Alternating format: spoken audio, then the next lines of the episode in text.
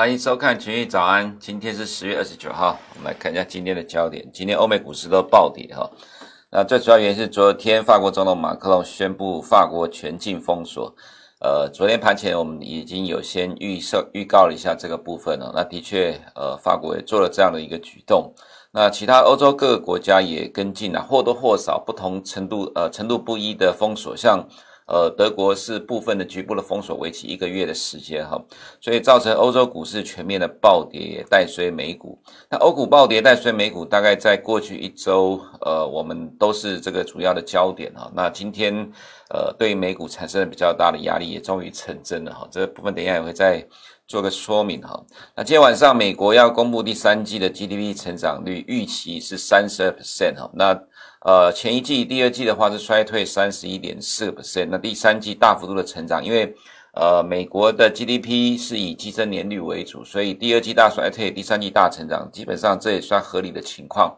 并不会因为说看起来这个是史上最大的单季成长幅度，就会造成美股大涨哈。我想可能呃，投资人不用对这样的一个数据有太乐太过乐观的期待。那再来是欧洲股市会暴跌的原因呢，其实就是呃欧欧洲的全境封锁，呃法国的全境封锁，还有其他国家跟进的部分局部封锁呢。欧洲经济第四季将再度迈入衰退哈，这个其实就是跟。呃，今年呃二月下旬的时候，意大利先封锁所产生的结果一样哈。那一旦封锁的话呢，经济活动停摆就会造成经济衰退哈。所以呃第二季大衰退，第三季大反弹，那第四季欧洲经济应该会再一次的进入衰退。不过因为呃目前看起来全境封锁只有法国哈，那德国是局部，其他各个国家也是大概只有宵禁或是局部的封锁，所以它比较不会像今年第二季那样的大衰退，但基本上。呃，应该还是衰退的结果啦。我想这个方向应该不会有什么太大的问题。再来是这个呃，美国的呃公共卫生专家 Fauci 说哈，最快在明年一月份才会有疫苗。那投资人你可以去想一想，今天已经是十月二十九号了，距离十一月三号之前，呃，只剩几天的时间而已。川普说。十一月三号之前，美国一定会有疫苗上市给美国民众打疫苗。到今天为止，目前没有看到任何的疫苗出来哈。那即使是在前一段时间有讲到说比较有机会，呃，可以会申请快速通关的这个辉瑞呢，其实在最近所揭露的呃这个三期临床实验呢，也不符合疫苗的标准了哈。所以其实。最快要到明年的一月才会有疫苗，我觉得这可能也是乐观的说法哈。那今天有几个大事情呢，就是今天也有 ECB 的会议，也有 BOJ 的会议哦。不过，呃，欧洲股市大跌之后，其实一般市场会期待说 ECB 会议今天会有推出什么政策利多了哈，这是某些人的期待。我比较呃普遍的市场看法还是认为十二月呃 ECB 才会宣布扩大购债的规模哈。今天可能不会有明确的。呃，这个议程的内容，因为毕竟今天本来就是既定的时间点，那在既定的时间点之前的一个礼拜呢，呃，欧元区的疫情扩大，那其实在议程的呃讨论上，或者说要放入议程的规划里面，其实本来就有点来不及了哈，所以有点突兀的情况之下，其实今天的 ECB 基本上应该是不会有什么新的内容哈，那 BOJ 会议更是一样哈，因为其实事不关己。呃，疫情爆发在欧洲跟美国，不是在日本哈，呃，所以其实今天的 BOJ 会其实也不会有什么呃太令人 surprise 的内容。再是今天中国为期四天的呃五中全会结束哈，那在今天结束将发布两份报告，一个是“十四五”计划，一个是二零三五年前的发展战略规划哈。那这当然是大事情了哈，因为未来五年的。呃，中国的经济计划要怎么走，就是在呃“十四五”计划里面会写得很清楚。不过运气不佳，呃，今天虽然说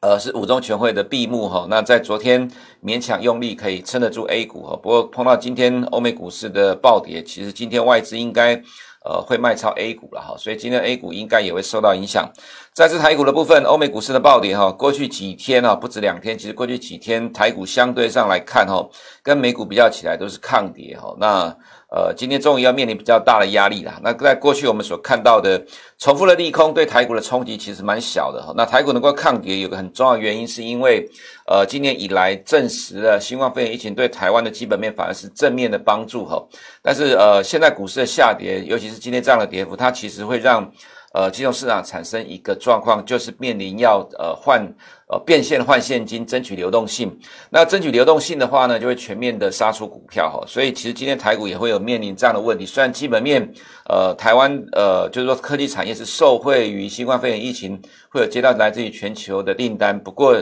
金融市场要变现的时候，其实台股一样会面临卖压哈。那这是在今天。呃，台股的压力的部分，我们先看一下选举哈，RCP 的民调平均到昨天的美国时间哈，那川普的民调持续在上升，目前是四十三点六 percent，那拜登民调有微幅的反弹哦，是五十一点一，两边的差距呢七点五 percent，我们还是要强调哈，在新冠肺炎疫情大爆发，尤其在美国也这样的呃快速喷发的时候呢。川普的民调反而是不跌反涨哈，这这这是我们认呃认为需要去留意小心的一个地方哈，也就是市场一般都认为呃就在美国哈，之前都一面倒认为拜登稳赢的哈，那可是看到这样的情况之下呢，呃有这么多的利空，川普的民调反而还能够持续的上升哈，那这个就代表就是说其实有很多的部分呃在之前的民调里面没有显现出来的，或者是选民没有表态的，在最后几天。看起来纷纷表态的哈，所以在呃川普的民调上，它会呈现出来，呃，即使新冠肺炎疫情爆发，但是川普的民调还在持续上升的状况。不过因为也是因为大爆发的关系哦，所以呃拜登的民调有点反弹，所以两边的差距其实七点五 percent 呢。呃，虽然说还是有一段距离，这样的一个数据虽然是超过了呃一般统计上的误差的范围，大概三到四个 percent 啊，不过其实还是要去。呃，留意说哈，今年这样的情况之下，现在到最后几天，呃，川普的选民开始显现出来了哈，那是否会在最后的关头，呃，这个选举的结果，即使拜登呃赢哦，可能也是很小的差距。那如果是很小的差距的话呢，那川普如果诉诸最高法院，可能美国的这次的选举时间结果出来就会旷日费时哦，这可能会对选后的美股会产生一些压力哈，这可能是在选举上所呈现出来，呃，投资人必须留意的发展啊，但是。呃，提前投票的部分哦，到昨呃美国时间哈，呃十月二十八号的下午的六点钟左右，已经有七千五百万人投票了。那在跟之前市场预期的呃在选前会有八千五百万人提前投票，大概状况差不多一样。当然，目前呃提前投票的有政登记政党倾向的哈，其实还是以呃民主党居多了哈。所以说，从现场投呃从提前投票这个角度来看。呃，基本上还是民进党呃民主党比较占上风的状况哈。我们看一下 JKS 啊，今天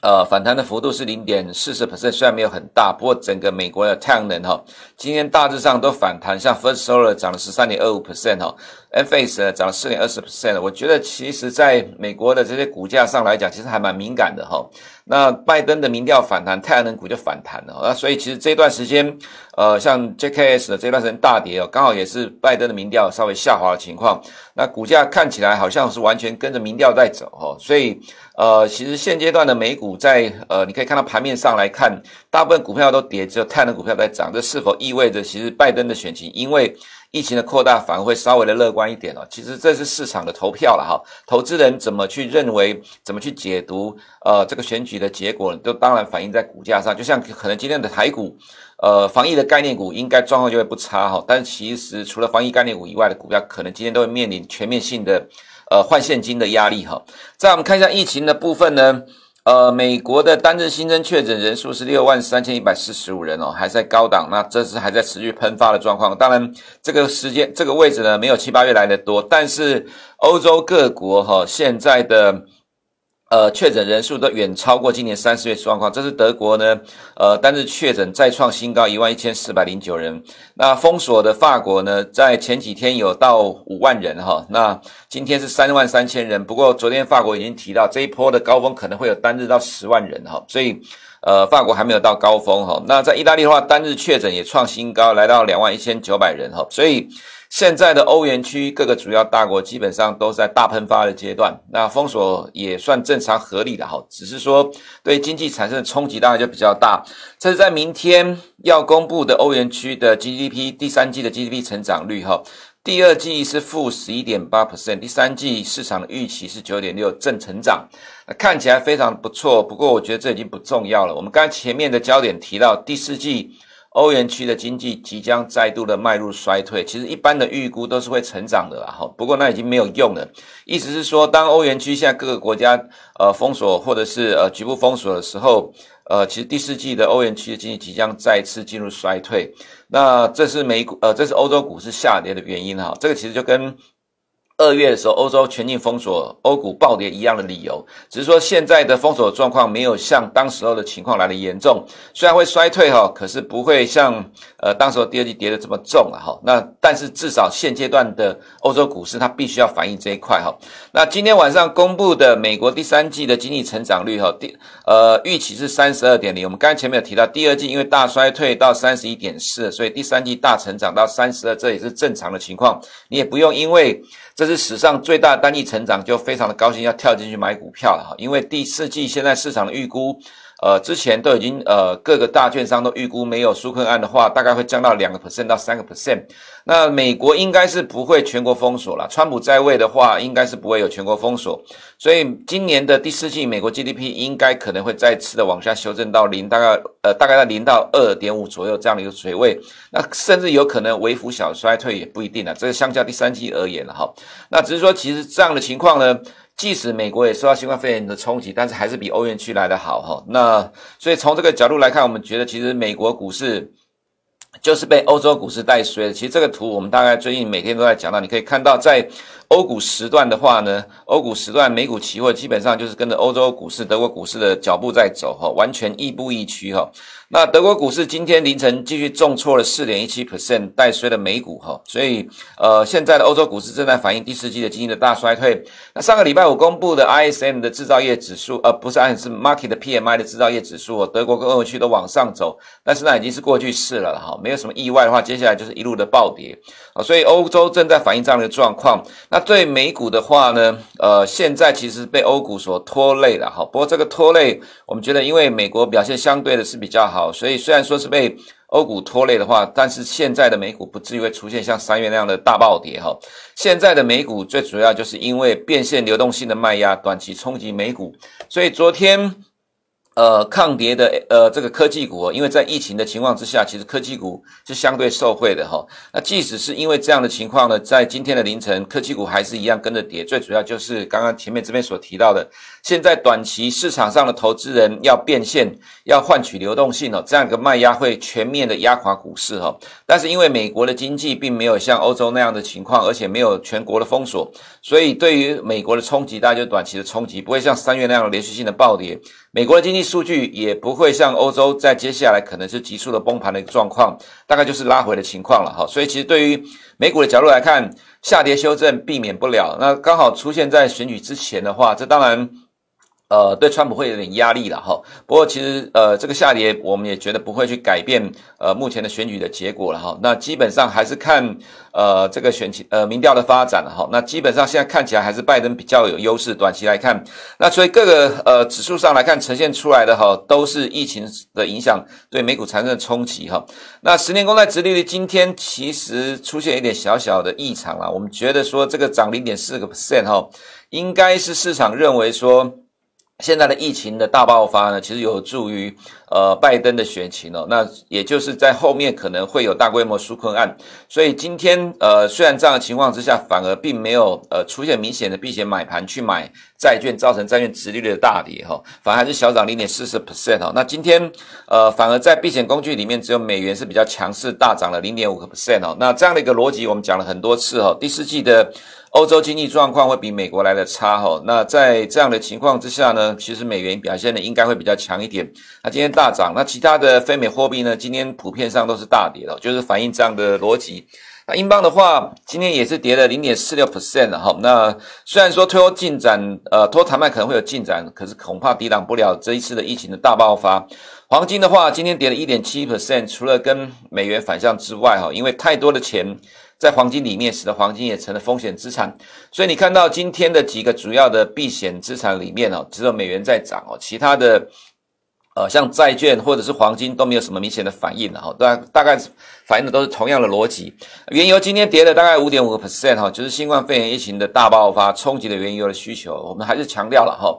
呃，其实原油的话，它其实不会反映到未来三到六个月。总是反映当下的一个状况了哈，在市场对当下或者是最近一到两个月的预期。那既然在年底之前看起来新冠肺炎疫情在欧美是免不了的情况之下，呃，对原油当然没有什么太多正面的帮助哈。那在亚洲股市的部分，昨天外资在亚洲股市，在韩国是买超，在 A 股也是买超，只有在台湾是卖超，这也蛮有意思哈。那昨天凌晨的收盘。美股是下跌的，但是居然只有在台湾卖超哈，那其他的市场都是小幅的买超，所以昨天亚洲市场表现的是非常的亮丽哈。所以亮丽是指抗跌，美股凌晨是下跌的，但是 A 股上涨，那韩国呃小涨，日本小跌哈。那昨天是呈现抗跌的走势，不过因为今天我们看到的欧美股市全面的下跌，在换现金争取流动性哦，其实今天也会反映在亚洲股市里面的，所以今天的 A 五十了哈，虽然昨天抗跌，不过今天。不一定了哈，今天没什么意外的话，应该就会跟着下跌了。短期来看，还是会受到这样的压力哈。那其实今天的科技股一样是会补跌的哈。至于在台股的部分呢哈，昨天台积电外资卖超了大概八千多张，今天外资在持续卖超台积电提款换现金这个动作会放大，所以今天台积电呃没有什么意外的话，跌幅应该会增加，会比昨天来的更大。所以今天的台股指数呢，呃，跌幅也会比昨天来的大，但是相较于欧美股市的跌幅，台股今天还是会相对抗跌，卖压当然一定会有啦，因为全球投资人都要换现金，外资在台湾一样也要换现金了哈。不过还是一样的一个重点，就是台湾的基本面。呃，远比欧美地区来得好，所以其实即使在外资换现金的情况之下，台股下跌的幅度还是不会比欧美股市来的大，相对抗跌，只是看起来呃波段下跌的走势是已经形成的哈，可能在做多投资人来讲，你必须要呃提高警觉哈。以上是我们今天群益早的内容，等下九点钟 YouTube 频道首播记得按小铃铛找我们最新的动态，每天中午十二点半到十点四十五分同频道还有利用聊外汇，谢谢你收看，我们明天见。五 G 是一个科技新时代的开始，新的世代就代表我们的生活一切都将会改变，改变也代表带来庞大的商机。从地面到天上，五 G 带来满满的商机，而且最强的五 G 供应链就在台湾。论是手机换机潮，各国相继建置基地台，顶尖企业投入自驾车产业，远距医疗的实现，以及低轨卫星的布局，提供这些五 G 硬体关键技术及元件，都是台湾的知名企业。五 G 的无限商机，其实就在你我的身边。国泰台湾五 G Plus ETF，全球的五 G 在地的商机，最强的五 G 就在台湾。我们透过严谨的指数筛选流程，挑选出目前五 G 趋势下最优先受惠的顶尖台湾企业以及硬体制造商龙头，并从中挑选出获利最绩优的标的。